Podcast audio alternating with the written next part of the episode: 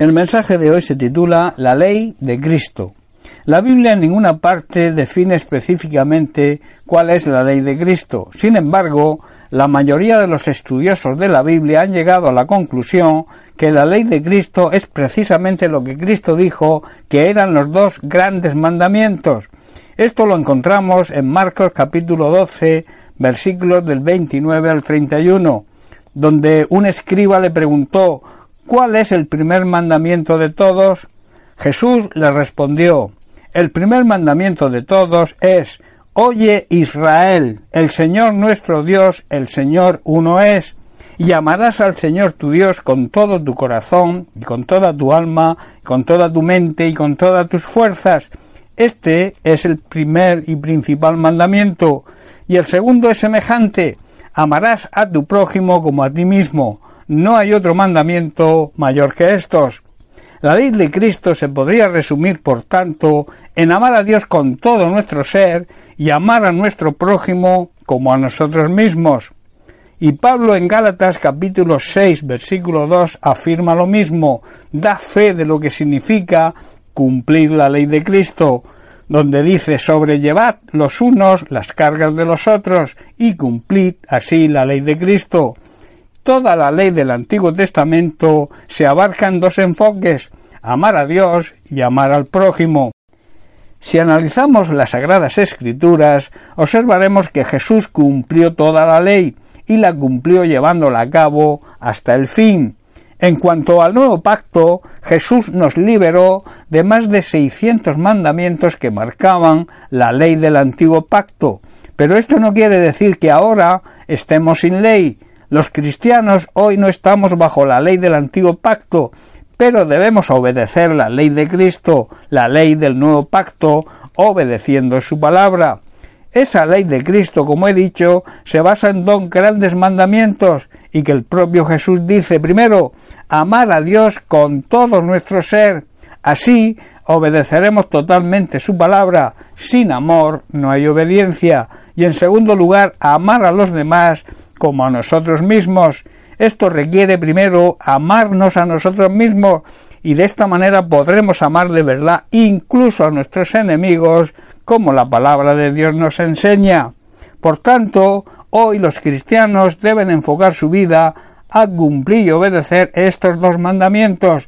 Si verdaderamente obedeciéramos estos dos mandamientos, estaríamos cumpliendo todo lo que Dios hoy nos exige, toda la ley de Cristo.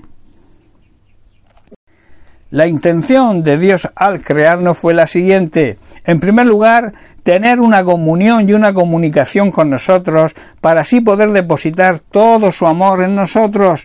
Y en segundo lugar, Dios nos diseñó para que los seres humanos pudiéramos relacionarnos entre nosotros. En su mente nunca estuvo que fuéramos personas solitarias, nunca estuvo en su mente que camináramos solos. Si anduviéramos solos por esta vida, no podríamos cumplir con la ley de Cristo, la cual la expresa como hemos leído Pablo en Gálatas, que dice sobrellevar los unos las cargas de los otros y cumplir así la ley de Cristo. Si no hay relación, si no hay comunión, es imposible cumplir este requisito. Dios nos ha provisto el don de la comunicación para que podamos relacionarnos entre nosotros y además Él siempre nos ayudará a conseguirlo a través de la revelación de su palabra con la ayuda del Espíritu Santo. También Dios ha provisto para su Iglesia ministerios y personas fieles a Él y con madurez espiritual para que nos ayuden precisamente a cumplir la ley de Cristo, para que sean nuestros maestros, alentadores también y que colaboren en nuestro crecimiento espiritual. No despreciemos nunca su ayuda.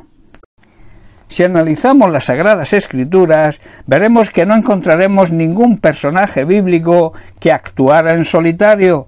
Dios nos crea y nos llama a tener una buena comunicación y una buena relación íntima con Él en primer lugar, y luego a tener una buena comunicación y relación con los demás, para así de esta manera poder ayudarnos mutuamente y llevar las cargas los unos de los otros. Si no hay relación, si no hay comunicación, esto es imposible, nunca podremos cumplir la ley de Cristo. El creernos autosuficientes no es lo que Dios quiere de sus hijos. Un buen hijo de Dios es siempre humilde y no muestra autosuficiencia, que es un síntoma sin duda de orgullo y de soberbia, y por tanto siempre buscará ayuda cuando la necesite. Moisés fue un gran ejemplo de esto. Fue elegido por Dios para ser el receptor de sus mandamientos y también el encargado de cumplir la gran misión de sacar al pueblo hebreo de la esclavitud de Egipto y conducirlo a la tierra prometida. Y aunque aparentemente pareciera que fue una labor de él solo, siempre detrás de Moisés había un grupo de personas que eran sus colaboradores y le ayudaban, en los cuales él confiaba, el caso de su hermano Aarón y también de Josué, que después sería su sucesor.